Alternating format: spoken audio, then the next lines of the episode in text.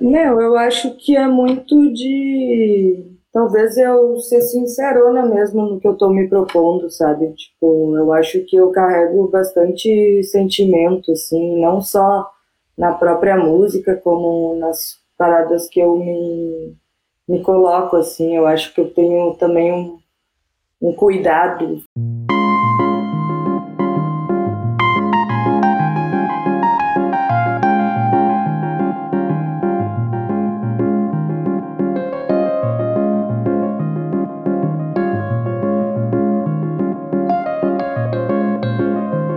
Mais uma noite de podcast Milhas do Rolê. Eu sou DJ GB. Esse podcast acontece semanalmente ao vivo aqui no YouTube, todas as quartas, às oito da noite. Nele eu recebo DJs do cenário alternativo que estão fazendo chover com muito pouco. Galera que está no início da sua trajetória, assim, mas que já conquistou coisas legais, assim, da, das quais eu coisas que eu reconheço, assim, que eu admiro e, e, que rola de se orgulhar já. Hoje eu vou receber a Kika, minha grande amiga, parceira de vários projetos. A Kika é DJ tem alguns aninhos já, acho que 2015, 2016. 2015. Uh, 2015. Uh, a Kika é lá do Alegrete, mas ela vive em Porto Alegre tem uns anos já ajuda a construir o rolê alternativo aqui na cidade. Começou trabalhando com produção cultural nesses eventos de ocupação do espaço público, lá por 2012. Uh, ah, participa da Ruaça desde 2014, não, tá, não fazia parte naquela. Na verdade, a primeira festa ocorreu uh, como festa de aniversário da Kika. Ela não fazia parte do coletivo ainda, mas comemorou o aniversário dela lá, depois já se aproximou e tem feito esse corre junto com a gente, né? Depois Base Poa foi se tornou nossa residente, participou participei com ela junto na frequência também, então são muitos projetos e atualmente a Goma Rec tem sido o projeto que a gente está trabalhando juntos com maior frequência. Eu sou muito, muito, muito fã do trampo da Kika, desde o início sempre fui. Uh, e é uma honra conversar com ela. Eu gostaria de ter entrevistado ela já na primeira edição, mas eu quis fazer as primeiras com pessoas não tão próximas para não ser tão panelinha. Mas assim, dá para perceber que tudo que eu faço eu tento envolver a Kika porque eu sou muito fã do trampo dela. Hum. Então, muito obrigado por aceitar o convite, amiga.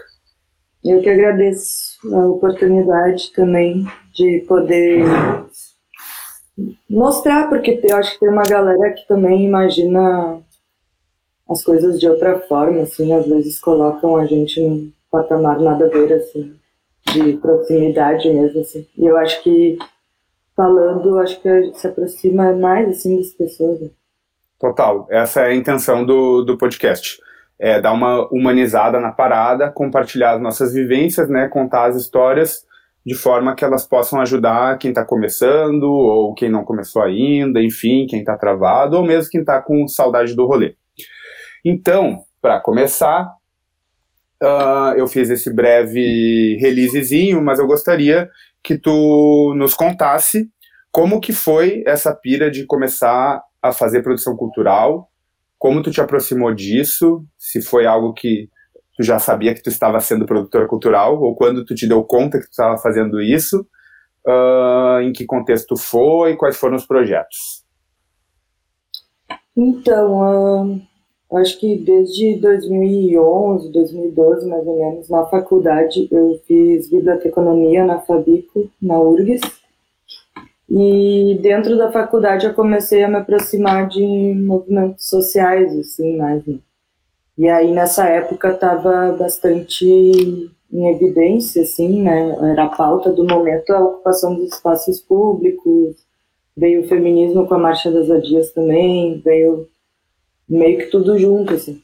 E aí eu acho que eu me dei conta que eu estava já no meio do, negócio quando eu estava ligando para uma locadora de gerador para colocar umas bandas na rua do, do Largo Vivo, assim que era um movimento, acho que foi um dos primeiros, assim, e maiores da cidade, de, que era um movimento cultural, é, era autônomo e não, não tinha hierarquia, assim. A ideia era que quem tivesse afim puxasse um largo vivo, não era de ninguém, assim. E eu vi nisso uma oportunidade, sei lá porquê, assim, foi muito orgânico também a forma como aconteceu. Nessa mesma época eu tinha um projeto com duas amigas bibliotecárias também, a Zanza e a Nata.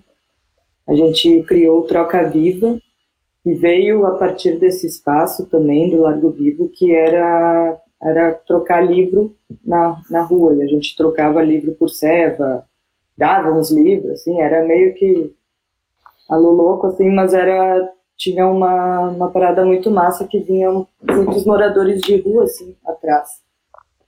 Então isso começou a me pegar mais de uma parada mais social mesmo, assim, né? Talvez meio assistencialista no início, mas numa sempre numa motivação de, sei lá, ser micropolíticas, assim, sei lá. E aí Acho que foi isso. E daí a gente se conheceu num desses largos, largos vivos, né? Eu acho que foi o primeiro que a gente conseguiu colocar DJ para tocar, porque antes eram, a maioria eram bandas e tal e deu tudo errado. Era muito precário, ninguém entendia de nada, eu não entendia de gerador, não entendia de nada. Tipo, consegui o carro do meu pai, fudi o pneu, botei uma amiga para dirigir, tipo, era tudo meio alô louco, assim, ninguém sabia de nada, parecia tudo meio tateado, sabe?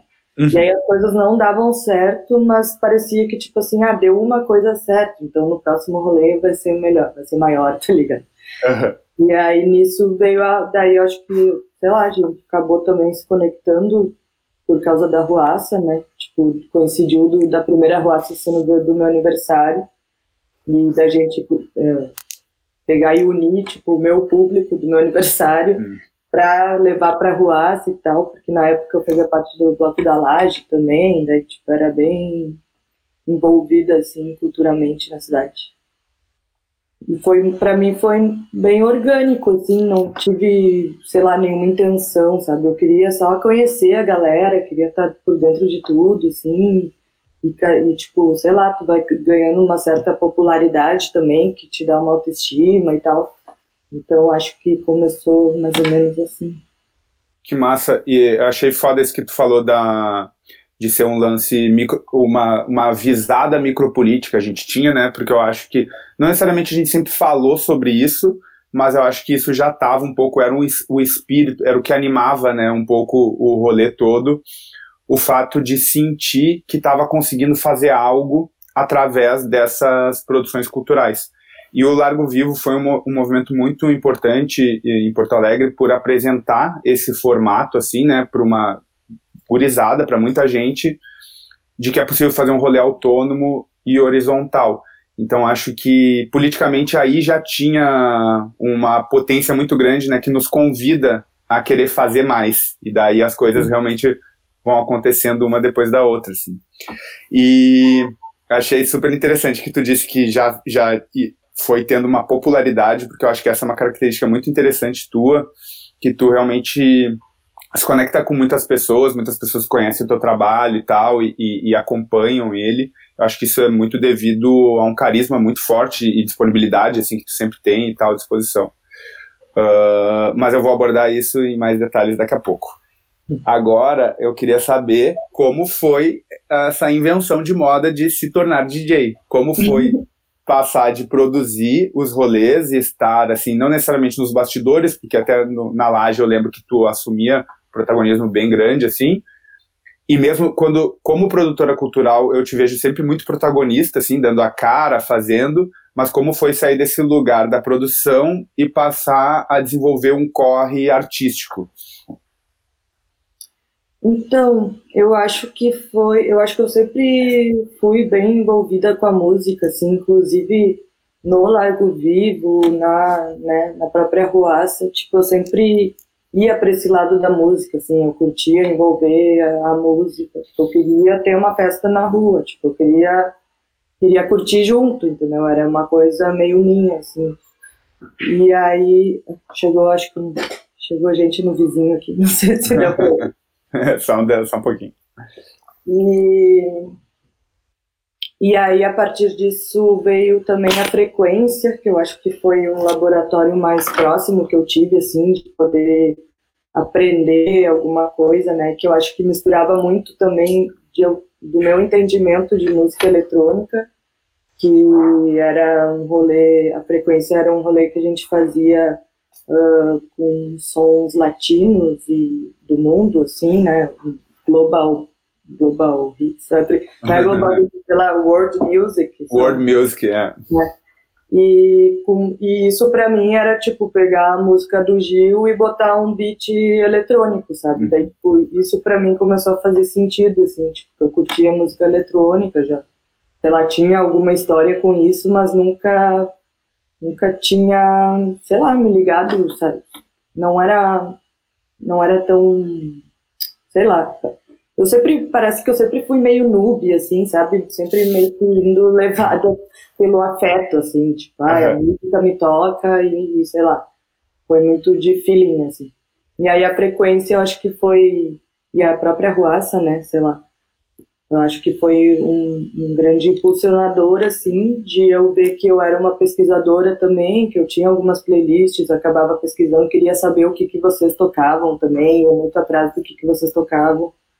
E nisso começou a surgir, assim, eu lembro, eu e o Bruno, a gente começou a namorar nessa época, mais ou menos, e eu acho que ele também foi um, um motivador, assim, tipo, de me fazer enxergar como pode tu ser do nada, tu começar a entender das coisas, ter curiosidade por isso, assim, que ele é um, um eterno curioso, assim, é uma pessoa super, que, sei lá, do it yourself, assim. Mete a mão e faz, né? É, e aí isso é, isso é bom para mim porque eu também sou um pouco meio procrastinadora das minhas vontades, assim, eu nunca sei muito bem o que eu quero, sabe? E aí eu lembro uma vez que nós estávamos no carro e eu tinha botado uma, uma playlist lá que eu tinha feito e ele, ah, meu, se tu botasse esse som na rua, imagina, não sei o que, não sei o que. E aí, ah, daí eu já comecei a sonhar com isso, assim, meio que foi plantadinha uma semente, assim. E de vocês também, sei lá, vocês mostravam um som e você, ah, que som é? Daí, tipo, uhum. é, daí tipo, já ficava toda animada, assim. E aí eu acho que meio que veio disso, assim, só que eu sempre fui muito cautelosa, assim, tipo, eu não sabia como mexer nas paradas, eu tinha medo de botar a cara lá, tocar e tocar tudo errado. Então, tipo, a Paula Poçada foi quem me, quem me iniciou, assim, né, no software e tal, no Tractor. E, e ela, sei lá, foi também um grande pontapé para mim, assim, né? Porque era a única mina também. E daí, tipo, isso nessa época também a Nalu começou a tocar, a Marê também, que era da raça. Então, tipo, cada uma ia impulsionando a outra, assim. E aí surgiu essa pauta também, né, de ter mais mulheres tocando e tudo mais. E eu meio que já uni uma, uma bandeira minha, sei lá, de poder botar a cara a tapa e tocar e foda-se, sabe? Ter a coragem de mostrar o que eu, que eu queria mostrar, assim. E uh, esse lance que tu fala do afeto, tipo, eu reconheço em ti uma capacidade muito grande, assim, de tocar as pessoas com teu som. Eu acho que daí as grandes audiências que tu acaba tendo, tipo, fãs, assim, que a galera grita teu nome e tal, é fruto um pouco, é consequência disso, assim, de tu fazer seleções que tocam as pessoas, sendo as músicas mais conhecidas ou menos, mas parece que tu tem uma qualidade ímpar de identificar quais são os elementos que vão uh, bombar, assim, tipo, que vão fazer a, a pista enlouquecer muito, assim. Uh, tu, tu tu carrega isso na tua pesquisa? Isso te guia de alguma forma, assim, esse sentimento? Como é que tu faz para escolher essas músicas? Como é que tu faz para escolher as melhores músicas? eu acho que no início, assim, foi muito pelo que eu curtia, assim, tinha umas coisas que eu não tinha nem noção do que que era, umas coisas meio capona até, assim, meio comercialzona, mas, mas era isso, era minha transição, sabe? E aí, hoje em dia, eu já meio que parece que eu tenho um caminho já trilhado às vezes assim nos meus sets, sabe? Mesmo que uh, dependendo das condições de pista e tal, eu consigo, sei lá, na hora tentar. Eu, eu, eu, sou meio que o meu experimento, assim. O que, que eu queria ouvir agora, tá ligado? Tipo, Aí, tipo, sei lá, eu vejo um set que tá rolando antes, eu penso, ah, se eu tocar esse tipo de som aqui, se eu tocar essa música tal hora, tipo, vai, vai ter um efeito na pista e tal. Mas é muito de, de feeling, assim mesmo, sabe? Tipo, aí na pesquisa, na minha pesquisa em si, eu curto ter uns hits que me tocaram em alguma determinada época e às vezes alguns hits que eu nem sabia que eram hits, sei lá, e acaba surgindo na pesquisa, daí tipo eu trago isso assim porque eu acho que a memória afetiva faz que as, com que as pessoas lembrem de ti assim como né, tipo, ah, aquela hora que tocou Madonna, não sei o que, tipo, sabe, sei lá. Então, tipo, sei lá, eu acho que serve também para talvez até guiar a própria festa, assim, sabe? ter algumas músicas conhecidas, assim, que toquem a galera, que fecha o olhinho, que cante. Tipo, uhum. Eu acho que, que é uma característica minha, assim, mesmo, de, de evidenciar o, sei lá, evidenciar alguma coisa, tirar um sentimento das pessoas que seja, sabe? Porque eu acho que também tem muito turista nas festas, assim, tipo, eu acho que até captar essas pessoas para música eletrônica, assim, colocando essas músicas que talvez na cabeça delas não fosse música eletrônica, ou talvez que nunca tocariam numa pista, sei lá. E acho que é isso. Bota fé. Não, eu, eu acho que é, tipo assim, traz. Isso é uma das coisas que te, te ajudou, assim, né? Que seria que é essa sensibilidade, assim, que tu tem, e um pouco Tipo, tu falou que tu tem, assim, receio às vezes, né, procrastinadora de começar, mas eu acho que a partir do momento que tu começa, tu te dedica demais àquilo, te entrega muito, inclusive sofre às vezes, assim, eu acompanho, uhum. mas essa entrega acaba refletindo em uma verdade que se conecta, assim, com as pessoas. E sendo essa uma das facilidades, talvez, que tu tenha tido, qual, qual tu acha que foi, assim, das maiores dificuldades que tu teve no início, assim, os desafios maiores e como tu fez para superar eles? Então, eu acho que, tipo, eu, eu tive muita sorte também, assim, privilégios, talvez, tipo, porque eu peguei um contexto da cena que, tipo, tinham poucas mulheres que tocavam, não tinha mulher, não tinha mina que tocasse um techno pesado, então, tipo, e eu fui indo para esse caminho muito sem saber, muito noob mesmo, assim, tipo, eu, eu tive que pesquisar para uma frequência que eu, no final, bem no final, no finalzinho do projeto ali, eu, eu já tinha começado a tocar. E eu ia fazer um back-to-back -back com o Bruno e eu tinha que fazer uma pesquisa de 4x4, porque a minha pesquisa era caracterizada como bass music, não sendo, né, não tendo a, a pegada do 4x4. Assim. E aí eu fui indo para uma coisa que parecesse com aquilo que eu gostasse, assim, o techno acabou sendo o caminho, sei lá, mais evidente, assim, que eu, que eu encontrei. E aí nisso, no, no início, foi um boom, tipo, a primeira vez que eu toquei sozinha, eu toquei techno e tal, foi numa das 10 com a Ruaça lá em BH, eu tava super nervosa, eu nem sabia direito o que, que eu ia tocar, tipo, eu tinha uma pasta separada lá e eu ia fazer aquilo acontecer e era isso, assim. E aí, tipo, foi um, ah, tipo, que é isso? Pra, foi uma novidade, entendeu? Na época. Mesmo que naquele contexto já existiam mulheres fazendo aquilo, era óbvio, né? Tipo, também a Cachu, a Maria também era uma que fazia, hum, não lembro mais quem na época. Mas enfim, tipo, isso já existia, assim, mas ainda era uma novidade. E aí eu fiquei muito voltada para o techno, assim, eu fiquei muito emburacada, assim. E aí eu comecei a não ver mais graça em algumas coisas, assim, tipo, e até num caminho que eu seguia, que era uma coisa mais underground, mas ao mesmo tempo um pouco um underground mainstream, assim, uhum. sei lá, tipo, tocava Ana, uhum. tocava, sei lá, um, um Oliver, aqueles Oliver Hunt. Uh -huh, uh -huh. Eu sou muito ruim para nome de, de, produtor, mas enfim. E sei lá, ia pra essa coisa mais drum code, assim, sei lá. Uhum.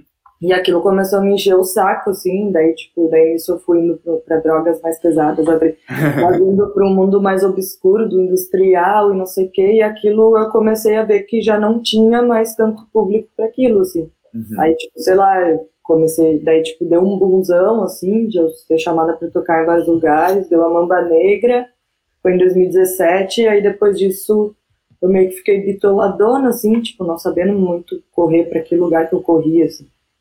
Até que eu consegui sair disso, assim, e isso fez com que eu sofresse muito, sabe? achando, tipo, tá, eu sou modinha, tá ligado? Sei lá, não, não é sobre isso, talvez eu nem seja DJ, sei lá, tipo, vinha várias uhum. assim. E, tipo, ah, foi uma fase, não consegui e tal. E aí, nisso, eu fui num deck manta, que foi em 2017 também, que foi quando eu vi uh, vários artistas que eu nem sabia quem eram, assim, então tudo era uma grande novidade, assim, que foi, acho que, foi, que fez me deslumbrar, assim, com a música eletrônica. E que eu vi ele na Ralph tocando techno, aceleradíssimo, com os break, com com os eletrão, e eu, meu Deus, eu nem sabia o que, que era eletro, assim, tipo, que era o nome, que aquilo era eletro, sabe? Uhum. E aí eu fiquei, caralho, meu Deus, essa mulher, eu vou fazer isso. Daí, tipo, ah, daí já deu outro gás, assim, daí já comecei a conseguir introduzir o que eu gostava no início, que era um som mais quebrado com o techno. E aí nisso também, tipo, até eu vi para uma pesquisa de house, foi meio que um sacrifício, eu consegui abrir a cabeça para outros sons e, e curtir aquilo, porque eu acho que eu lido muito com o meu gosto pessoal também, assim. Mesmo que eu toque, eu vejo que eu sou bem populista na hora de selecionar as tracks, que eu acho que o público vai gostar eu também fico um pouco. Uh, me perdi no que eu tava falando. Né, do, do teu gosto pessoal, que mesmo que tu seja populista, tu seleciona tracks que, tipo, de fato tu gosta, assim, eu imagino. Isso, isso. Então eu tenho que ter alguma afinidade com aquele som, assim. Mas eu acho que isso eu consegui introduzir na minha cabeça muito som, muitos tipos de som, assim, tipo, o minimal, Uhum. Uh, entender várias coisas, assim, que pra mim era tipo, ah, mesma batida, sei lá. Mas Sim. aí, tipo, tu for atrás e for tentar entender o som, tu, tu vê que é outra, que é muito mais. muito mais. Como é que é a palavra? Mais. É mais amplo, né? Mais complexo, é, enfim. Mais complexo. É. Uh, e, tipo, mas para quem tá começando, assim, ou tá querendo começar, a dica, assim, para ti foi começar, assim, né? Tipo, não teve muita preparação. Tu acha que é válido, assim, tipo, a primeira. Eu, porque eu penso que é muito válido, assim, tipo, começar do jeito que sabe fazer e ir amadurecendo aos poucos, assim, né? E daí, necessariamente, vai ter um momento onde tu vai precisar te concentrar um pouco mais em pesquisar, em ampliar teu repertório, em ver referências. Mas, tipo, eu acho que botar o trabalho no mundo é a primeira coisa, assim, né? Pra, até para que esses desafios possam surgir, né? Sim. É, eu acho que também uh, as cenas que a gente vai criando, né, para poder se desenvolver nisso, assim. Uh, tipo, eu acho que no, na, na altura da vida que a gente está hoje, talvez seja muito fácil as pessoas acharem que a gente está falando, tipo, ah, cria o teu coletivo, cria o teu núcleo, sei lá, né, te aproxima do, das pessoas, porque a gente viveu também em outro contexto e a gente acabou fazendo isso para né, para que existisse alguma coisa ali para a gente se colocar, sei lá.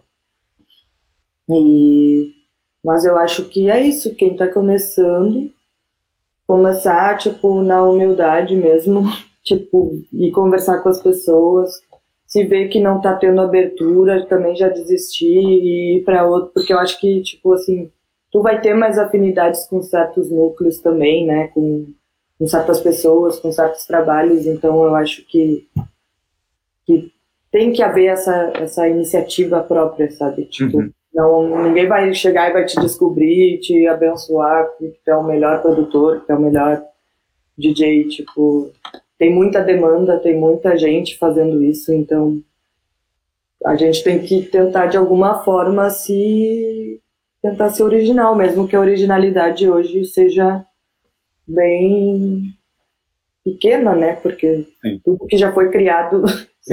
Sim.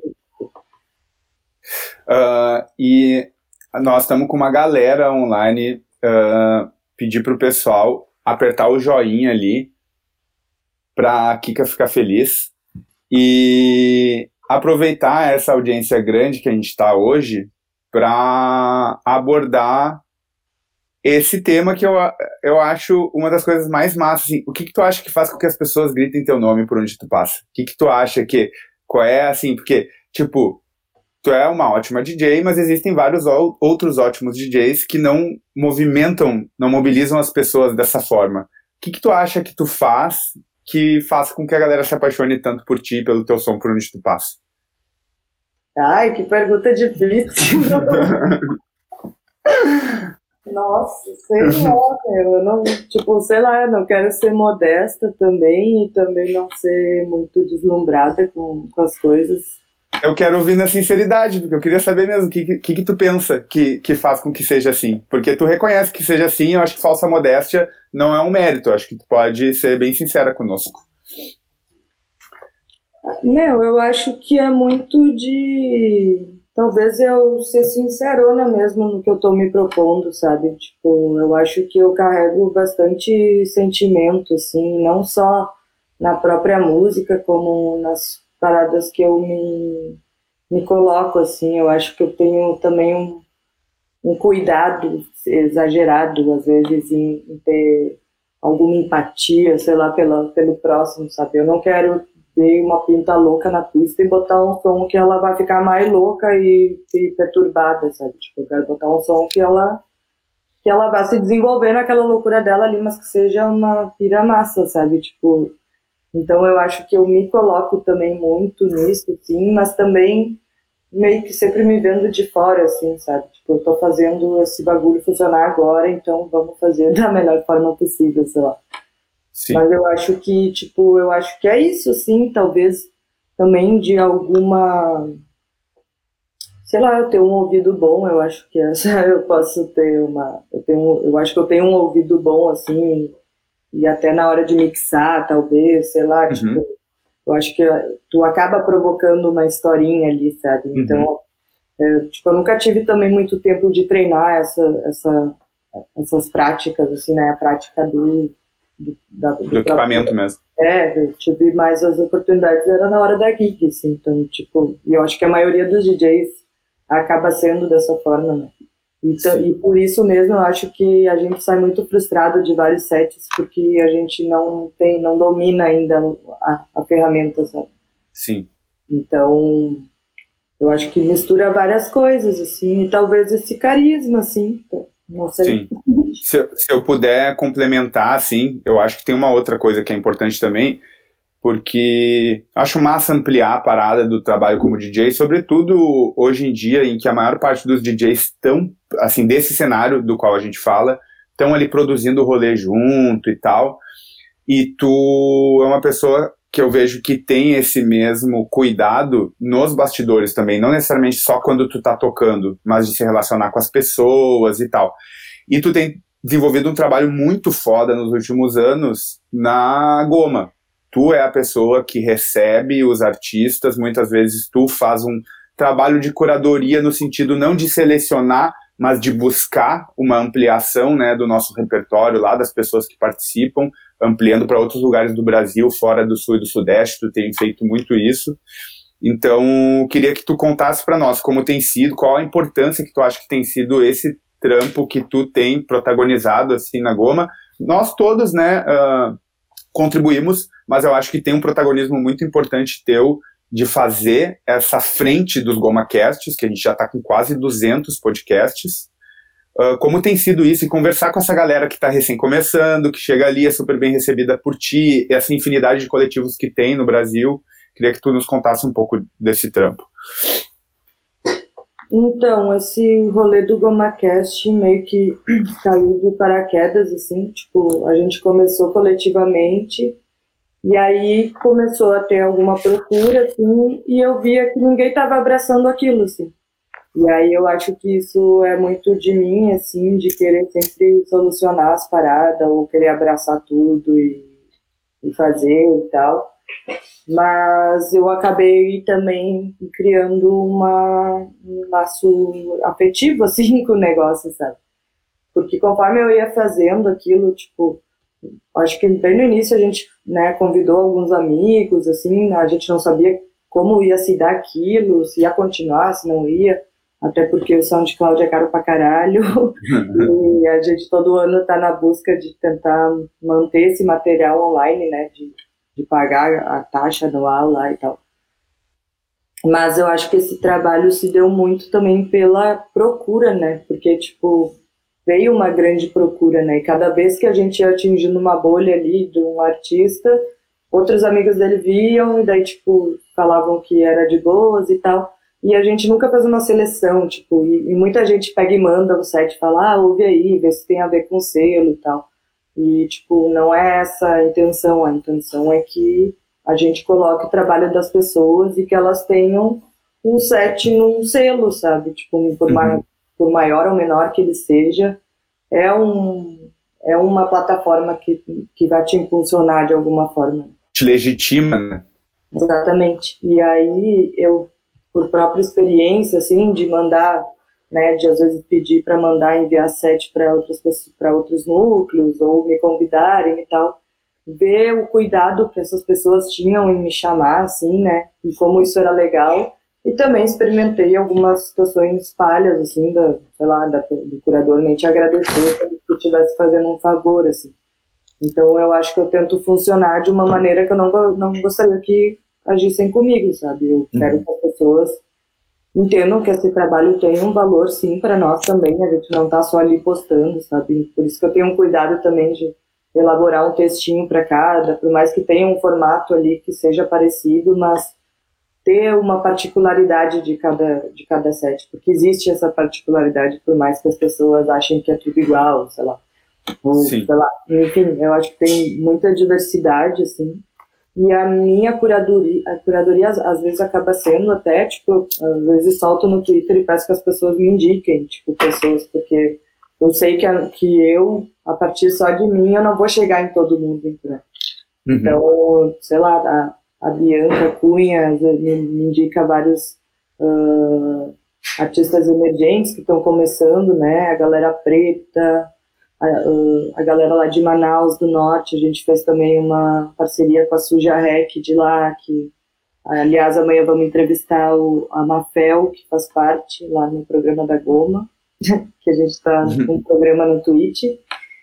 Enfim, eu acho que é isso, assim, eu acho que o cuidado ele faz parte também, sabe? Porque tem muita gente que está botando fé no, no que tu está representando ali, sabe? Tipo, Sim. não tem como eu simplesmente tirar o meu e, e tipo, não, não, não enxergar a minha visibilidade como eu posso colocar essas pessoas também né, em voga, sei lá. Sim. E... e... Desculpa, pode finalizar.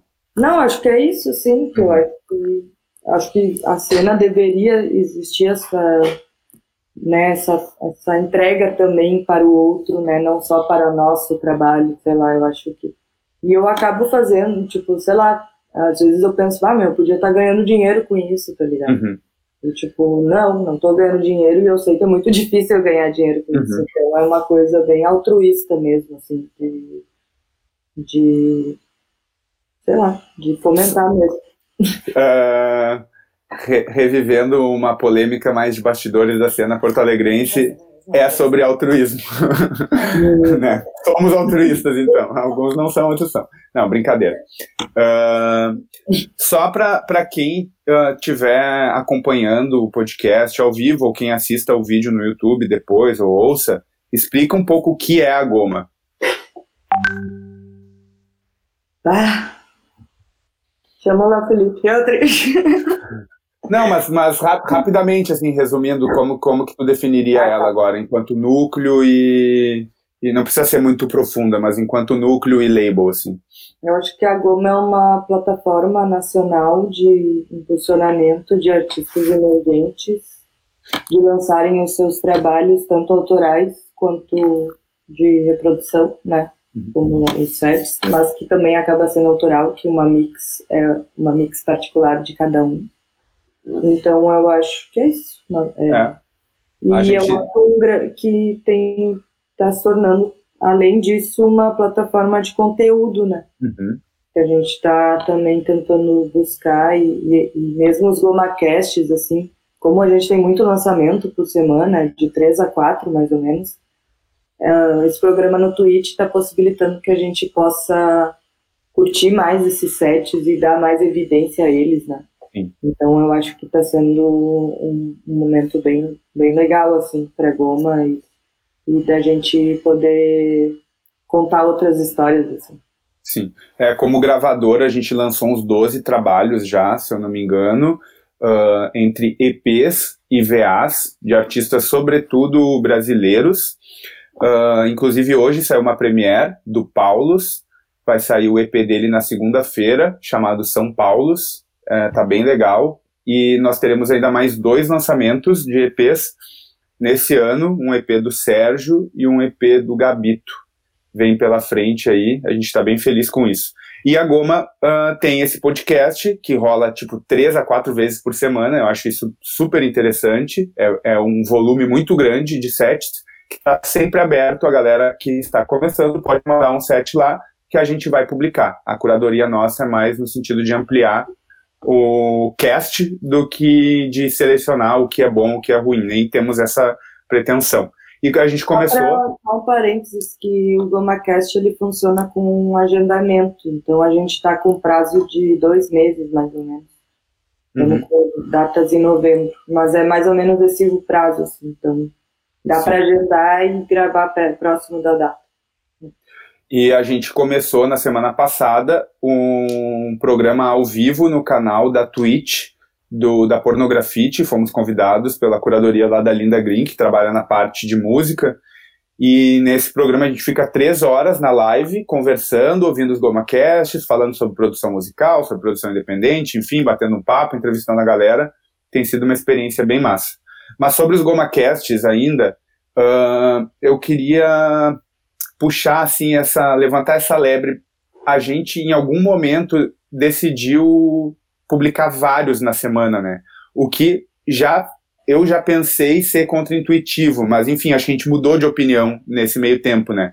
Que antes a gente tinha uma ideia de que talvez isso pudesse fludar fosse conteúdo demais e tal qual foi deu diferença a gente começar a gente publicar mais né? O que, que, tu acha sobre o volume de publicações assim o fato de publicar vários ajudou a label tem sido massa?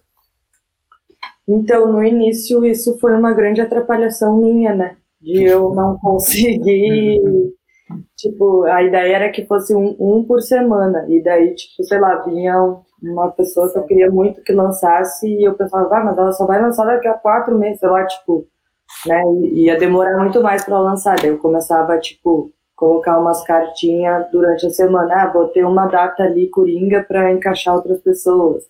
E aí isso foi aumentando, aumentando, e a procura cada vez maior, assim. Então, tipo, daí, daí nisso, né, no meio disso, eu pensei, ah, meu, não vai dar nenhuma. Ninguém vai ouvir os bagulhos, tá ligado? Tipo, vai ficar uma. E eu acho que a preocupação também da gente. É, fazer um, uma postagem também que seja mais uh, próxima, né, da pessoa, sei lá, tipo, que uhum. fale sobre o set exclusivamente também. Tipo, é, era uma, uma intenção de chamar a gente para querer ouvir aquilo, assim, quanto mais informações a gente tivesse do set, uh, dava para ver que a, que a galera ia mais para um lado ou para o outro, assim, conforme o gênero, Sim. às vezes conforme o artista mesmo, dependendo se tinha muitos amigos ali que estavam fazendo uma, um engajamento, aquilo aumentava. Então, eu acho que melhorou muito. Tipo, a, a gente tem mais de mil reproduções por dia no nosso SoundCloud hoje em dia. E, e tipo, é, aumentou muito mais a visibilidade da, da Goma como selo, como, né, como plataforma. Então eu acho que a, a, longo prazo isso a gente conseguiu enxergar, né? Tipo, na época era tipo, Sendo que você ficava, meu, ninguém, nem a gente ouve todos os sets, sabe? Não dava tempo, então. Mas, tipo, até dava tempo, mas, né, com uhum. a vida. Sim.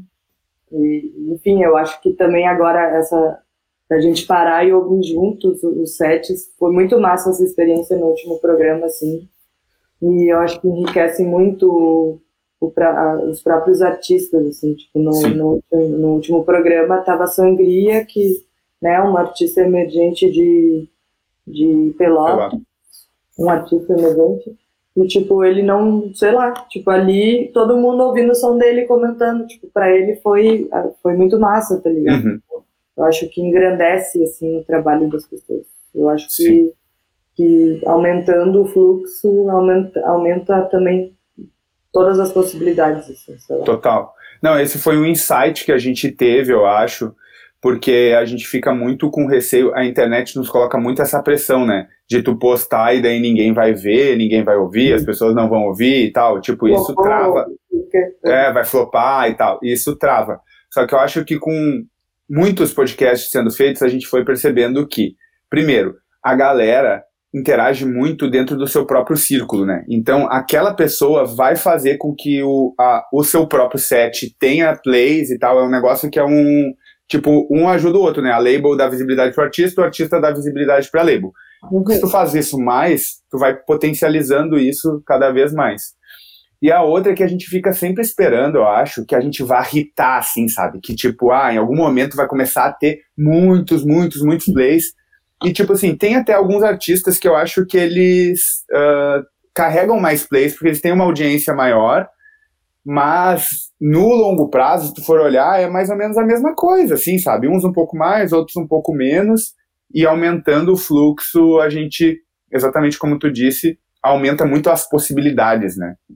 Então, eu acho que para quem está começando com núcleo, com label e tal, vale a pena, se puder, intensificar, assim, porque isso pode ajudar bastante a aumentar a audiência no longo prazo.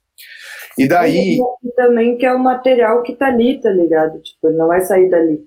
Então, tipo, tu pode daqui a três anos jogar o uhum. ali quando ele tá ainda, né, tipo, atemporal e vai fazer sucesso lá na frente, sabe? Totalmente. Fica repercutindo ainda, né? Uhum.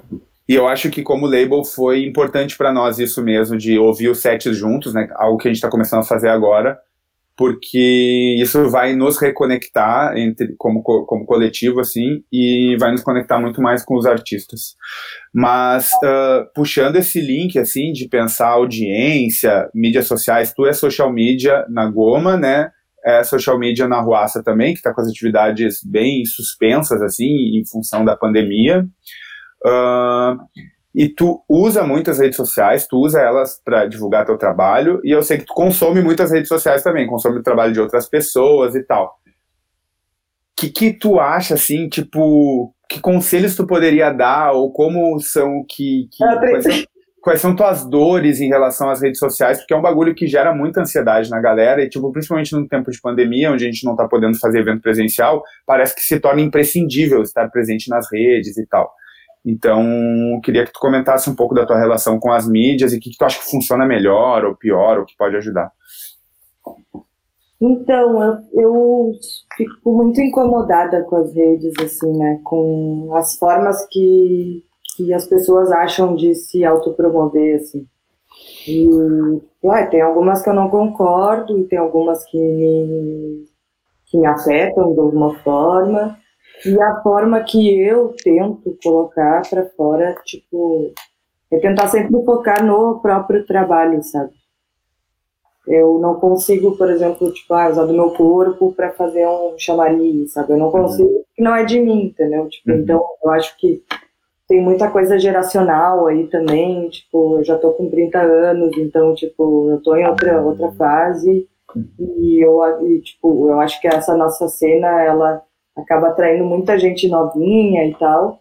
E a gente já está em outras épocas da vida e, e às vezes para mim é uma coisa distante algumas coisas assim que eu vejo. Uhum.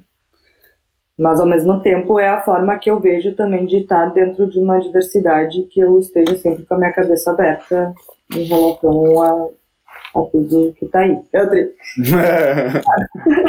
e aí ah, eu acho que tu sendo verdadeiro ali, tipo, né, não apelar tanto pra um. pra tu ser um personagem, talvez. Eu acho que tu, tu botando ali, tipo, tendo algumas informações também, eu acho que ser breve em algumas legendas que às vezes eu não consigo também, que uhum. eu acho que isso vai muito também de cada pessoa, mas eu acho que tem muita gente sofrendo com isso, assim, né, da uhum. autopromoção, tipo de uma galera não conseguir se dar bem com isso mesmo. E, tipo, antes talvez era um pouco menos evidente como tu tinha que te autopromover, porque tu tava vivendo na rua, tu tava vivendo outras uhum. coisas. Tinha, né? Tipo, agora tá todo mundo voltado internamente, assim, e, e se auto-julgamento também, de, ah, será que eu não vou parecer uma retardada, vão me cancelar, uhum. sei lá, tipo... Uhum Então eu acho que tem que confiar numa confiar na, na, tua, na tua personalidade, sei lá, né? Sim. né? E, e, tentar buscar o que tu tem de mais uh, pontos fortes que tu tem, assim. Uhum. Tipo, tu tem uma boa escrita, tu vai escrever melhor. Se tu fala melhor com a câmera, tu vai falar com a câmera. Então, de se descobrindo mesmo, assim, sei lá. Sim. Não, eu pergunto porque eu embarquei nessa, assim, né? Sempre tive redes sociais, mas foi tentando produzir conteúdo. E, tipo, ah, rola uns momentos, assim, que se teu conteúdo tá funcionando, uns deslumbre de ego, uh, rola... Eu, eu, por exemplo, isso que tu falou, sou super prolixo, então tenho muita dificuldade de sintetizar as informações e tal. Mas o pior de tudo isso, assim, é um sofrimento muito grande, assim, né? Que gera parada e uma insegurança. E nos, nas minhas tentativas e erros, isso, assim, de tentar fazer algo sincero mesmo e que a tua intenção seja contribuir de alguma forma, sabe? Eu acho que refletir sobre isso muito assim, ah, tá, mas o que, que, que eu tô contribuindo aqui? Tipo, eu já me vi muitas vezes fazendo coisas que na verdade eu acho que eu tava fazendo mais porque tinha que fazer ou porque queria aparecer do que tá. Então acho que esse tem sido um exercício, assim, sabe? Tipo, se concentrar em contribuir, em, em passar alguma coisa adiante, enfim. Mas às vezes a gente precisa só se divulgar, são ossos do ofício, eu acho, né? Mas, mas tipo, tentar sofrer menos, eu acho, né? Poderia ser uma. Não, não, a gente tá aqui falando, não, não seja fácil. É que é tudo tão uma retroalimentação, né? De noias também, tipo, sei lá, tipo, tu tu ganhou bastante visibilidade num set lá, daí tu logo em seguida já gravou outro e daí já não dá mais, né? não vai ter a mesma visibilidade que o outro e, e tipo, nem sempre, né? Às vezes uhum. tem as pessoas que têm mais sucesso, óbvio, mas tipo, aí tu já vai ficar, ah, mas tô fazendo a coisa certa, meu Deus, tipo, ninguém mais gosta do meu som, daí já te compara com outro lá que tá ganhando Sim. mais visibilidade, que tá compartilhando mais e não sei o quê. Então, tipo, rola essa competição, eu acho também, né? Tipo, Sim. De, de se espelhar muito no que o outro faz, assim. Eu acho Sim. que eu me emburaquei muito nisso agora na quarentena, assim. Chegou um momento que eu meio que fiz um post porque estavam me chamando para fazer live, para não sei o quê. Tava já Deu uma travada? Deu uma, travadinha, deu uma travadinha, mas acho que voltou já. Deu, voltou. Onde será que eu parei? Onde será que Não, que tu tava, chegou a se emburacar no início da quarentena ali, porque chamando pra fazer live e tal, bababá. É, e daí, tipo, e aí eu comecei a ver que eu não tava me dedicando muito bem, tava já uhum. me achando uma farsa, tipo, uhum. né, tipo, então, e uma coisa de alimentar o meu próprio ego, de, tipo, imagina eu vou parar agora, como Tipo, eu não posso parar agora, não, ninguém vai me chamar depois para tocar, sabe? Então, né, uma dualidade, assim, de, foi bem sofrimento, assim, eu fiquei meio depressiva mesmo, assim, foi, uhum. Foi difícil, assim, só que daí nisso a terapia me ajudou bastante, assim, nessa autoanálise constante de achar que eu não sou especial e que eu não vou ser especial e que mas que eu tenho uma verdade no que eu faço e eu vou seguir fazendo, sabe? Total, bah, muito foda, me contempla muito. É um pouco. E tipo, uh, no fim das contas, é que esse momento é um momento que não é muito propício pra gente ver isso, né? Mas, tipo, no fim das contas, a gente tem o trabalho real e as redes sociais, elas são um canal pra gente divulgar ele, assim. Mas, tipo, quem tá aí no longo prazo tá aí tocando há muitos anos, sabe? Então, tipo, tu não vai deixar de ser DJ porque tu não vai tocar por seis meses, sei lá, eu, não vai, tu não vai sumir, sabe? Então. Sim e mesmo que a gente não esteja conseguindo alcançar grandes audiências durante a pandemia, ou um set bomba e outro não bomba e tal, no, na continuidade do trabalho, a gente vai tentar sempre ir melhorando um pouquinho e continuar fazendo. Né? Acho que o mais importante é continuar fazendo, fazendo de verdade e tal. Uh, quero pedir para a galera fazer as perguntas para Kika no chat. A Duda está me ajudando aqui, na, ela está ali no chat e vai pegar as perguntas para a gente passar ali depois. Quero que a galera, se estiver gostando, faz, aperta no coisinha lá. Quem tiver, faz o, o likezinho ali. Quem estiver assistindo depois no YouTube também, é muito importante deixar um comentário e tal. essas coisas fazem com que a gente consiga furar um pouco a bolha do algoritmo. E encaminhar para o nosso último bloco de programa. Eu estou curtindo muito. Eu sabia que ia ser muito bom. Eu, foi um programa que eu tentei não me preparar muito, porque eu sabia que ia vir muita coisa legal. Eu estou com muita saudade daqui, então está sendo ótimo conversar uhum. contigo. Uh, já também avisar a galera que eu vou começar a deixar as transmissões programadas. Então rola de já deixar ela, tipo, tu, o ativo sininho lá que, que os youtubers falam, é para que tu receba uma uma notificação para porque a galera às vezes esquece e tal. E se tu tiver assistindo esse podcast agora, uh, depois, né, no YouTube, ajuda a compartilhar e tal para que a gente consiga espalhar mais a mensagem. E na semana que vem eu vou receber o Marcos Félix. Então estou bem empolgado também com o meu próximo convidado. A Duda está pegando as, as perguntas ali mas eu vou começar esse último bloco com uma pergunta que é patrocinada pelo TCC das Gurias, que se chama É pro meu TCC. Eu estou escrevendo um TCC no, lá na psicologia da URG, estou me formando agora em breve no, sobre coletivos, especificamente os coletivos de música eletrônica. Mas eu queria saber para ti o que é um coletivo, quais são as vantagens de se trabalhar em coletivo e quais são os maiores desafios? Sabe que essa pergunta eu, foi a que eu mais fiquei pensando durante a semana. Porque eu não sei te dizer uma resposta certa também ainda, assim, exatamente. Mas trabalhando todos esses anos em coletivo, para mim, Tipo, eu acho que eu mudei bastante a visão, assim, talvez. Eu acho que coletivo acabou entrando numa. sei lá, num, num limbo, assim, do, da teoria, né? Tipo, que todo mundo tem seus coletivos e tal, tal, tal, mas na prática eu acho que funciona muito diferente, assim.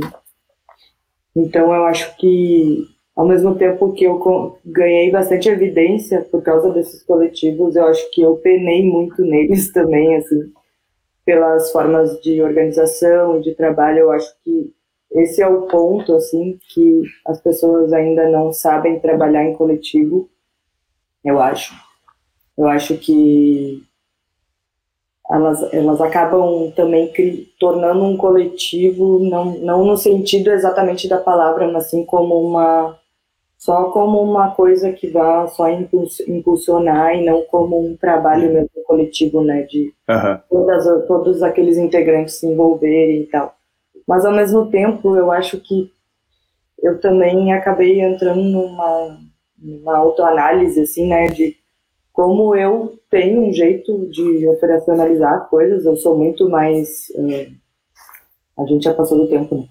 Mas, não, não. Não, a gente começou atrasado, então vai tranquilo.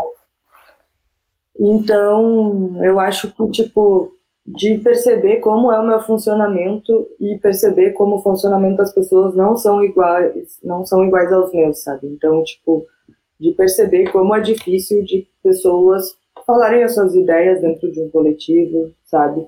De conseguirem se mostrar dentro de um coletivo. Eu acho que sempre existem pessoas que se destacam ali e acabam sendo o norte das outras pessoas também, que acabam, tipo, não acho que existe uma, uma autonomia de todas as uhum. pessoas dentro do coletivo, sabe? E é isso que eu acho que é o ponto fraco dele, assim. Uhum. E dos coletivos que eu tô hoje, tipo, trabalhar com menos pessoas acabou sendo melhor, sabe? Ao mesmo tempo que alguns coletivos que eu fiz parte de ter poucas pessoas e todas elas muito potentes de alguma coisa também não deu certo. Então, uhum. né, de cada um ter a sua ideia. Então, eu acho que para tu conseguir estar num coletivo, essas ideias têm que ir de encontro, tipo, né, não adianta a gente sempre pegar, sei lá, pegar uma, ah, todo mundo lá se festa na rua, não sei o que, não sei o que mas tipo, né, de participar ativamente da, do, da produção de um evento, sei lá, tipo, essas coisas me pegam um pouco assim. Sim. E eu acho que eu demorei para entender que não é só sobre as pessoas, mas sobre mim também, sei lá. Sim. Então eu acho que eu também tenho algumas coisas de abraçar muita coisa e acabar não, não, não dando essa oportunidade para outra pessoa fazer, sei lá, sabe? Sim. Então, eu acho que os pontos fortes é alguma afinidade que encontram, essas pessoas se encontram né, e têm uma, um, motivo, um, uhum. um propósito né, Sim. igual, mas o ponto fraco é que nem todas essas pessoas conseguem se organizar e fazer parte e trabalhar junto e entender que sim, coletivos são compromissos. Eu acho que, que isso isso é a primeira coisa, assim, tipo, tu não. Tu tentar tirar o teu eu dali, né? E ser uma coisa bem comum, sei lá. Que eu Sim. acho que é o mais difícil mesmo, assim, porque muita coisa atrapalha, assim. Sim. O Homoloco falou, eu achei muito massa, assim, que o coletivo é super importante, acho que vai uh, nessa pegada do que tu tá dizendo, para dar o start aos processos. Porque tem essa questão dos valores, né? As pessoas meio que se encontram uh, a, através de uma conexão de valores e de um certo objetivo em comum, mas talvez essa experiência, que costuma ser mais horizontal e autônoma no coletivo, ela uh, acaba encobrindo uma parte que é tipo assim, produzir, fazer coisas é um trabalho também, né? E que daí depois essa divisão do trabalho acho que os coletivos eles estão às vezes desinstrumentalizados no sentido de processos de trabalho, de como conseguir fazer com que as coisas girem mais e a gente acaba caindo nesses problemas que tu tá falando, né, de, das, de algumas pessoas daí ficarem mais à frente e tal, isso acaba atrapalhando o próprio processo do coletivo. Por isso que eu estou estudando, inclusive, resolvi, eu amo trabalhar em coletivo, mas ao mesmo tempo eu passo muito trabalho nos coletivos, pelo meu jeito, assim como tu também, né, atrapalho muitas vezes e tal, e daí resolvi estudar isso para ver de que forma que dá para potencializar esse trabalho sem ser tão desgastante e tal. Uh... Eu acho que também, tipo, se criou uma, uma coisa que também para te fazer sucesso tem que estar tá em um coletivo, né? Tipo, tu tem que criar alguma coisa para para ser, tipo, eu acho que essa foi a forma como tem sido, né? Mas não quer dizer que seja necessariamente dessa forma, assim, sei lá. Sim. Eu acho que são importantes os coletivos, mas acaba, eu acho que os coletivos também acabam criando panelinhas, sabe? Sim. Tipo, o coletivo que é amigo do outro ali só fica os dois, daí uhum. fica um meio que hater largando pro outro lá que é uhum. parecido, uhum. mas tipo, é tudo meio igual, é tudo a mesma Sim. coisa, sabe? Sim. Só são propostas diferentes, sei lá. Sim. Então eu é. acho que é um, é um, preciosismo às vezes também, sei lá, sabe? Tipo, uhum. eu acho que a, a, galera tinha que entender de autogestão, de autonomia, de, né, sem hierarquia, tipo, uhum. não, ter, não tentar sempre achar o líder. E, e, tentar todo mundo ser líder ali, decidir uhum. todo mundo junto. Eu acho que é sobre isso, assim. Sim. O Andrei está perguntando se, é, se tu está bebendo vinho. Eu acho que é ceva. Tá na reba, na Heineken. Ah, Heineken. uh, o Botini está perguntando qual foi o teu primeiro set e quais foram os mais especiais. O meu primeiro set foi numa festa na rua da Paz. Eu, eu acho que foi. Agora eu me perdi. eu não sei se foi nessa ou foi nas Culture. Eu não me lembro também, mas eu lembro que tu fez sets na Culture quando tu nem mixava ainda, fazia mais selector ali de bass. Qual é essa da Paz que tu tá falando? Essa foi uma festa na rua que ele fez embaixo do no, no Brooklyn ali. Ah, eu nem me lembro dessa. É, eu acho, eu faz sei. tempo isso, galera. Tá. Mas quais foram os mais especiais? Ou qual, qual que tu considera, assim, pra ti, que tu te identificou como DJ, assim, ah, tô, virei DJ mesmo. E quais que foram os mais especiais? Eu acho que o, o meu primeiro da das 10 foi o mais bafo, assim, que foi o que me. Uh, sou DJ! Sei lá, foi uma coisa meio ah, explosiva para todo mundo, assim, e para uhum. mim, principalmente. Depois disso, acho que Mamba Negra, né? Que é também um dos meus sites mais ouvidos no SoundCloud. E ali eu vi que eu era DJ porque foi logo que eu tinha começado a tocar no, na CDJ. E eu tava zero confiante, zero, zero segura, tava super insegura, assim. E não tinha o eu não tinha o retorno do fone, só o retorno da, das caixas. E, e aparentemente, assim, ouvindo ele, tem umas batidinhas de panela, mas eu tenho carinho por ele a full, assim, tipo, eu acho que ele conta uma história bem atemporal, assim, também da minha pesquisa, assim, pega várias coisas das antigas e, e atuais da época, assim. E, e, e, eu gostei bastante do meu set na Sky, uhum. e foi em Passo Fundo. Carazinho. A Sky é uma festa em Carazinho. É, Carazinho, desculpe. Do Marcelo Decadli, grande produtor de eventos e DJ daqui do Rio Grande do Sul. E depois dessa festa foi um marco para mim também, que eu acabei passando mal e, e, fui internada, fiquei mais de mês internada com complicação da diabetes e, e atrapalhações pessoais.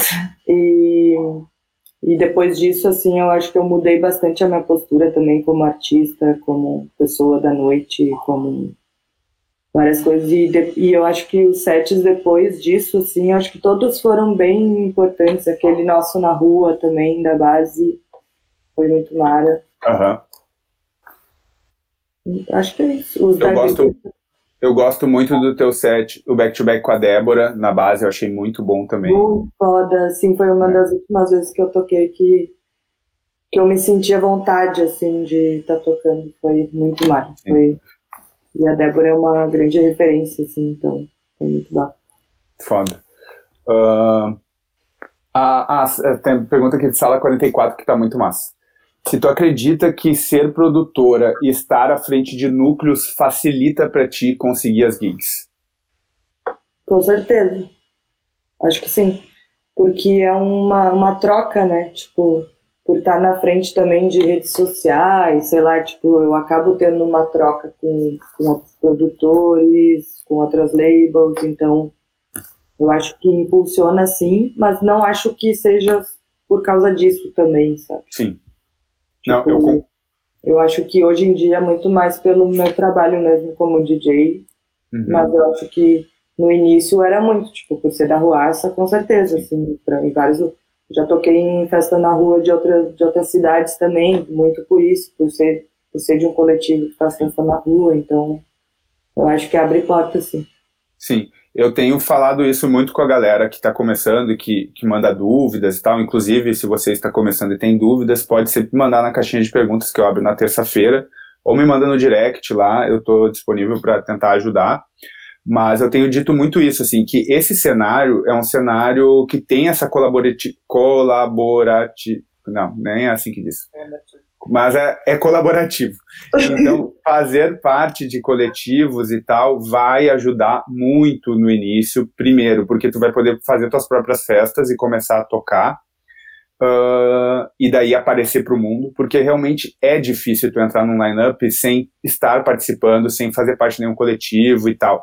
Então isso vai ajudar muito, e daí com o tempo acaba se tornando mais pelo nosso trabalho mesmo, mas que é, que é um pouco fruto desse trabalho que a gente vai fazendo com os coletivos. Então eu recomendo muito que a galera crie seus coletivos e faça as suas festas, comece a tocar dessa forma, é mais fácil do que esperar que daqui a pouco alguém te descubra, assim, tipo, não é que as pessoas não são especiais, elas são, só que tem muita gente e, tipo, a gente não pode contar com essa sorte.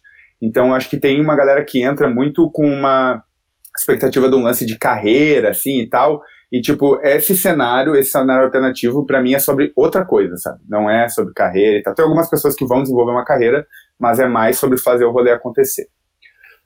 Tem uma pergunta. É, antes ali eu queria, que eu falei que os coletivos acabam gerando panelinha. Uhum. Mas eu acho que essa panelinha também é importante para uhum. esse salto, assim, né? Tipo, Sim. criar um coletivo e tentar se aproximar de um outro coletivo que tem um pouquinho mais de visibilidade, vocês uhum. fazerem uma collab juntos, fazerem, uhum. sabe? Então, a, a rede, ela é imensa, assim, então eu acho que uhum tem que se aproveitar disso também, assim, mas tentar não cair no, nos lances de ego e de lá lá lá, e vaidade, pipipi, virar hater e tudo assim. Sim. O Douglas fez uma pergunta que dialoga muito com isso que a gente está falando, que é como conseguir unir coletivos que tenham talvez propostas diferentes, mas uh, fazer com que o movimento acabe se, torne, se tornando maior, assim, tipo, na tua cidade ou na tua região? Não, mas. Eu acho que a gente respondeu já, né? Eu acho que é isso, tentar se aproximar de alguma forma, assim, conhecer quem faz parte é muito importante, se aproximar dessas pessoas. A internet está aí para isso. Eu acho que todo mundo está bem acessível também, então também, tipo, sei lá, às vezes tu não vai encontrar tanto acolhimento em algum coletivo que seja muito fã, sabe? Isso às vezes é uma expectativa uhum. que acaba se frustrando, assim, mas eu acho que não dá para desistir também. E procurando Sim. sempre, eu acho que a busca é constante. Na busca, como diz nosso Na amigo aqui. o Andrei e Sala 44 fizeram perguntas sobre teu processo de pesquisa. Então, tu já falou um pouco lá no início, mas não sei se tu quer contar por onde anda teu processo de pesquisa, se tu desenvolveu alguma técnica, porque, né, por mais que isso seja baseado no nosso gosto, a gente vai desenvolvendo técnicas para pesquisar. Queria que tu compartilhasse um pouco conosco. Eu sou bem guiada pela percussão, assim, das músicas, né? Eu gosto bastante de bateria e, e ultimamente do mais para um lado do acid, assim, também. Mas eu vi ali que o André tinha perguntando por quais regiões que também eu acho que eu ainda sou bem eurocentrada em algumas coisas, assim. E até eu gostaria de. Porque eu acho que eu comecei muito no, no regionalismo, assim, e daí fui para um, um, lado mais vampirão, assim, então. Mas hoje em dia eu acho que que eu tô bastante ali ainda no, no, lance de breaks e tal, eu não, não consigo nem, às vezes eu nem sei que gênero que é a música. Aí às vezes as pessoas vêm e me dizem, ah, isso aí é hard drum, uhum. isso aí é não sei o que lá, e eu penso, ah, uhum. eu achando que era um elétrico, sabe? Tipo, então, eu acho que eu tenho, agora nessa quarentena eu tenho pesquisado também sobre gêneros exclusivos, assim, começado a ouvir coisas sobre gêneros, dentro uhum. de gêneros, assim. Uhum. Mas na maior, na maior parte do tempo eu pego uma track que eu gosto muito e jogo no YouTube e vou em playlists. E daí eu vou catando umas playlists que tenha, provavelmente tenham tracks parecidas com aquela. Uhum. Essa é a mais comum que eu uso, assim. Sim. É, eu por muito tempo fiquei na coisa do algoritmo do YouTube. Eu acho que funcionou muito para muita gente, né? Tinha uma época que o algoritmo do YouTube estava muito bom, então o relacionado sempre trazia músicas boas. E daqui a pouco entrou num limbo de ser sempre as mesmas coisas que aparecem para todo mundo. E tipo assim, não importa o gênero, o gênero de música que tu bota, não importa o gênero que tu bota, as relacionadas aparecem sempre os mesmos, assim, tá ligado? Então, eu tenho. Então é uma que sempre aparece 3000 B, né? Aham, aham, eu sei qual é essa aí. Mas eu, eu tenho ido pro Discogs, assim, mas também é meio difícil, mas eu tenho feito esse trabalho da, das labels, assim, ah, tem uma música que eu gosto, daí eu vou pro YouTube, acho ela, procuro ela no Discogs, daí vejo a label que lançou e tento olhar outros discos da label para ver se vem alguma coisa interessante. É uma coisa que tem Mas me ajudado. Você tá conseguindo pesquisar fluidamente, assim, agora? Não, não estou conseguindo. Inclusive, esse tem sido um dos grandes problemas da pandemia para mim. Eu comecei a produzir esse conteúdo e larguei, até postei sobre isso hoje, larguei a, a pesquisa musical. Eu preciso me forçar a voltar a isso, porque é sem, a, né? sem a pista, sem a pista, eu não consigo me conectar.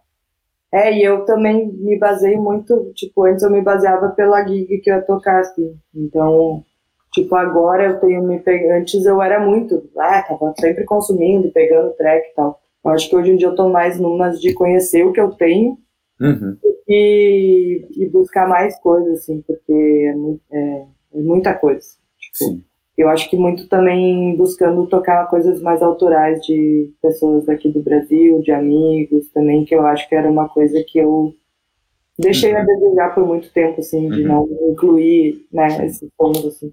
Mas é que agora a qualidade tá, tipo, muito absurda, assim, tem é. muita produção boa aqui, então é, quanto mais a gente puder tocar Brasil, acho que tem que tocar.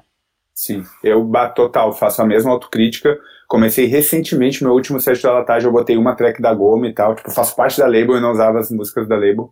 Então, mas é um exercício, assim, né? Porque a gente tem um, uma formação muito colonizada, né? Nós somos. E nós somos brancos também, então somos colonizadores, reproduzimos isso com muita facilidade.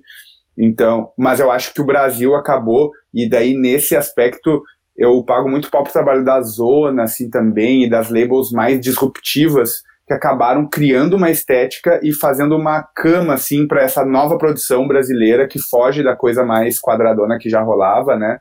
Nas labels mais tradicionais. Eu acho que as labels independentes estão com uma pegada bem brasileira. Eu acho que isso só vai melhorar, assim. Então é bom a gente estar tá atento a isso. Total. Uh, tu é minha melhor amiga, então eu vou permitir que o podcast dure mais tempo hoje, tá muito bom. E eu ainda quero te fazer algumas perguntas. Espero que não tenha nenhum compromisso aí, que eu não esteja te atrapalhando. Mas tu falou, tu, tu falou sobre algumas situações tensas, assim, e esse percurso, eu tenho dito também uma coisa que eu acho que ele é meio solitário às vezes e tal, porque por mais que a gente afirme que seja muito baseado na colaboração, tem muita competição também, e a competição nos torna mais solitários. Mas eu queria saber se nessa tua trajetória teve algum tombo, assim, que tu teve, alguma coisa que foi muito difícil, sei lá. Eu não gosto de dizer um fracasso, porque eu acho que não representa, assim, o que é. Mas teve alguma situação muito difícil pela qual tu passou que te preparou para as coisas boas que viriam pela frente e tal, e que tu reconhece como um momento importante? Eu acho que. Eu acho que.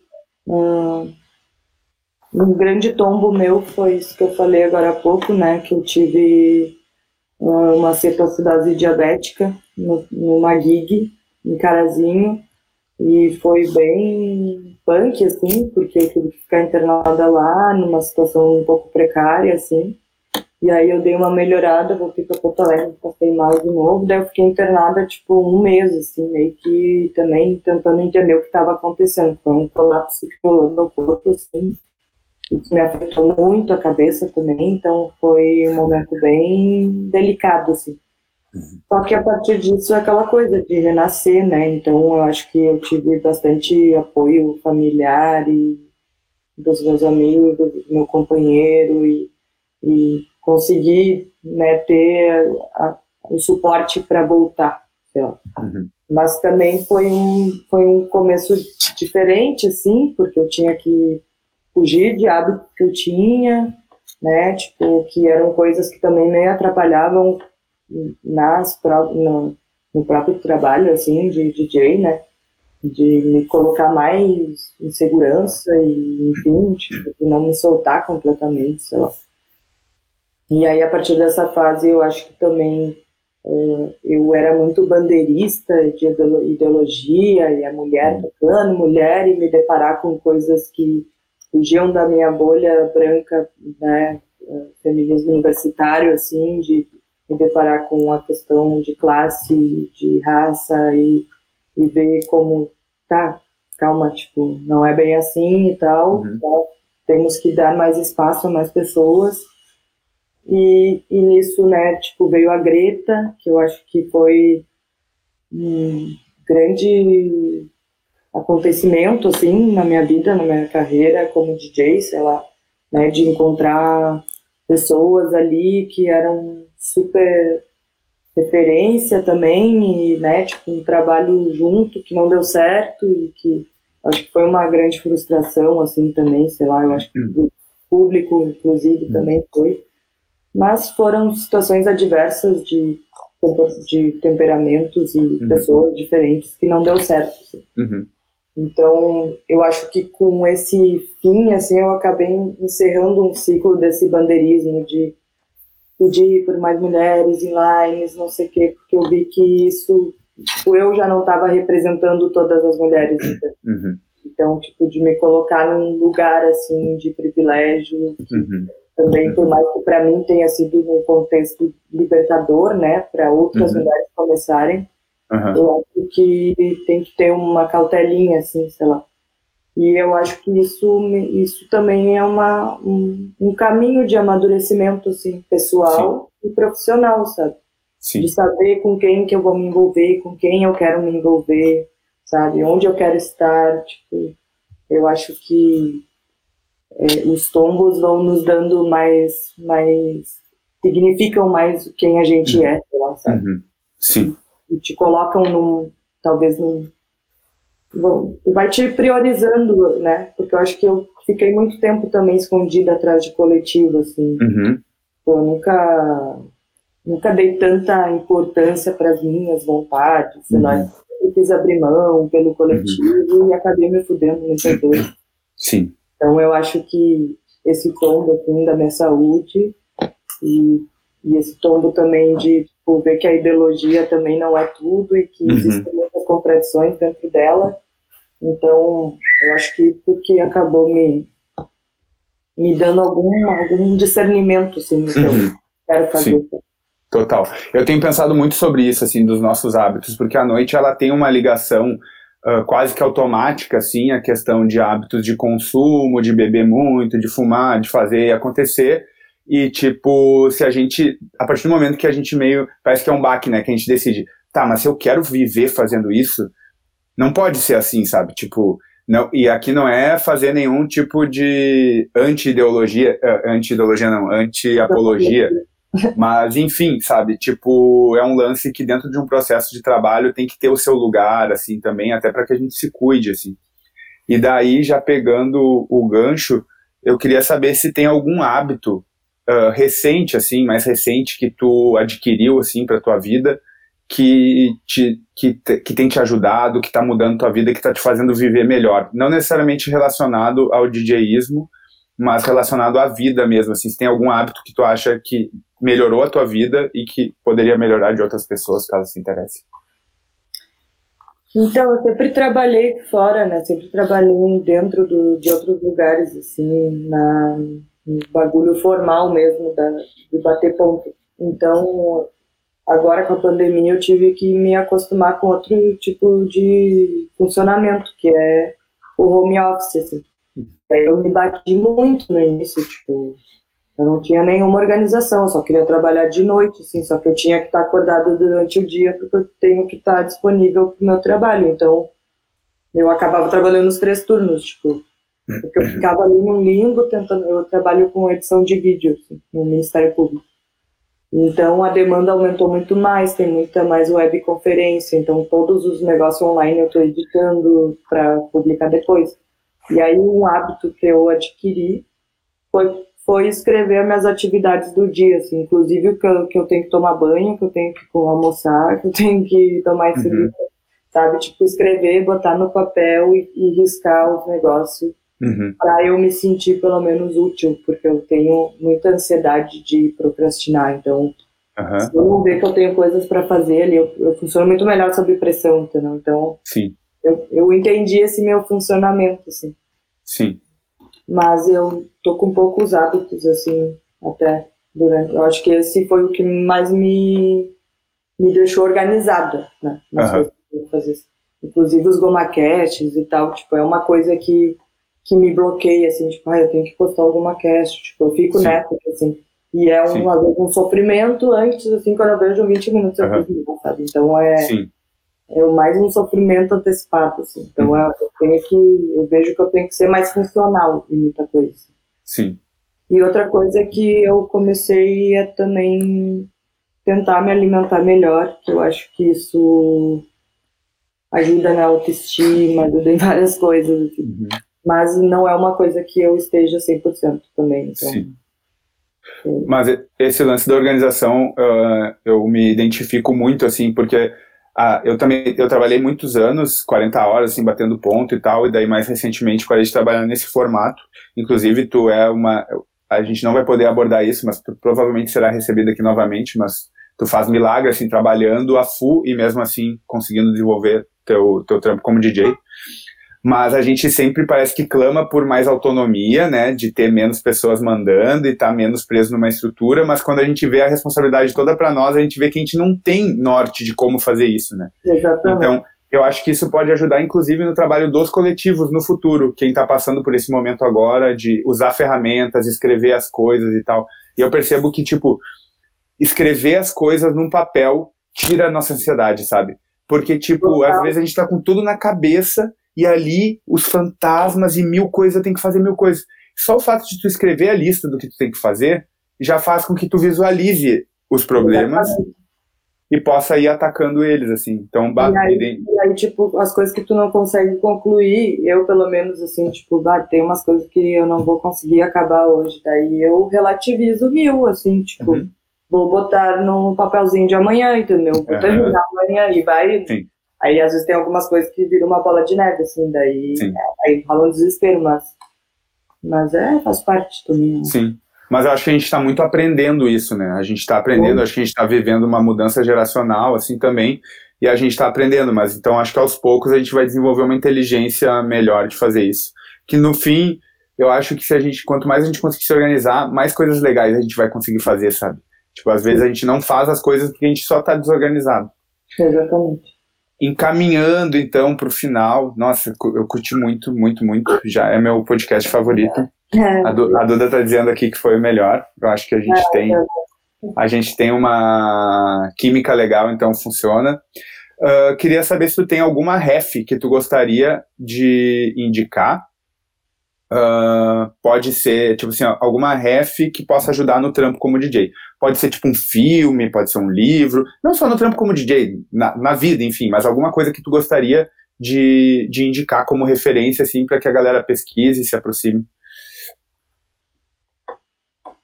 Eu acho que um, aquele pump-up do The Volume, a uhum. Mária, aquele uhum. filme eu não lembro também o nome daquele Joe que é viciado em quem fica... Ah, o é, Berlin, Berlin Calling. Berlin, Berlin Calling. A Mária. Um, eu vi um esses dias que era o, o rei do, da, da, do Black, uma coisa assim, que é um uhum. documentário do Netflix de um de um cara preto e tal, que era produtor e, e começou meio do zero, assim, achei massa a história dele também. Uhum. Eu não sou muito de muito virtual. É, eu não... tá, a gente, eu pego os links depois e deixo aqui na, na descrição. Uh, ah, te agradecer demais por conversar. Eu tava, fiquei nervoso até te fazer o convite na minha cabeça eu pensei que tu poderia até não aceitar, mas que bom que estamos aqui conversando. Uh, é uma honra para mim poder estar conversando contigo e que a gente faça cada vez mais isso, possa falar sobre isso, porque eu acho que falar sobre isso nos faz bem, nos recupera a autoestima também. E isso vai ficar, assim como os GomaCasts estão ficando, como um repositório de vivências e tal, para que a galera acesse e que a gente acesse quando a gente for mais velho e dizer: olha lá, em 2020, no meio de uma eu pandemia. Eu vou ver isso aqui, acho que por uns dois meses. Até coragem de assistir. ah, eu tenho, eu morro de medo de assistir os outros, eu assisti pouco. Sim. Uh, amiga, uh, a última pergunta, pergunta clássica, eu gostaria de saber com quem, se tu pudesse escolher uma pessoa, com quem tu faria um back-to-back? -back? Vivo ou morto, qualquer pessoa, DJ ou não, pessoa da música ou não, personagem fictício ou real, queria saber quem tu acha que faria um grande back-to-back -back contigo. Quem faria comigo ou eu faria? Não, não, tu escolheria, não, quem, quem tu escolheria para fazer um back-to-back -back contigo? Uh, nossa. Pior que eu já sabia que ia ter essa pergunta, né? Só que vem mil pessoas na cabeça. Helena Ralph. Helena Ralph. Pode crer. Eu, eu colocaria a Curtis também. Uhum. Acho ela bafo. Mas eu acho que a Helena Ralph foi quem me deu, abriu a cabeça, então eu queria poder trocar com ela um dia. Sim. Então já fica aqui a referência também. Helena Ralph. Quem não conhece o trabalho da Helena Ralph, procure saber é, DJ produtora alemã que faz algo bem parecido com o que a Kika faz, guardadas as, as, proporções, só, é, e 100% no vinil, uma baita de uma ref. Vamos colocar eu o... vinil com ela também um dia, se eu, é. se eu aprender nessa vida ainda. ah, vai aprender, se tu quiser aprender, tu vai aprender. Só tem que ter, né? É, ah, sim, é. é acesso é, é realmente uma questão. É. Miga, Muito, muito, muito obrigado. Muito obrigado a galera que está acompanhando no chat. Semana que vem tem mais. Vou, vou, conversar com o Marcos Félix, que faz parte do coletivo Turmalina. É um, ba um baita de um produtor. Uh, conseguiu, assim, tá um tempão no rolê e conseguiu imprimir uma estética própria. Eu acho que ele está sendo, assim, protagonista de uma estética e a gente está pagando muito pau o trampo dele. Então vai ser muito foda também. Uh, e é isso. Eu quero que tu fique aqui comigo, que daí a gente segue conversando para poder agradecer mais e mais e mais. Mas a gente vai encerrar a transmissão. Muito obrigado, galera. Dá um tchauzinho pra galera aqui, cara.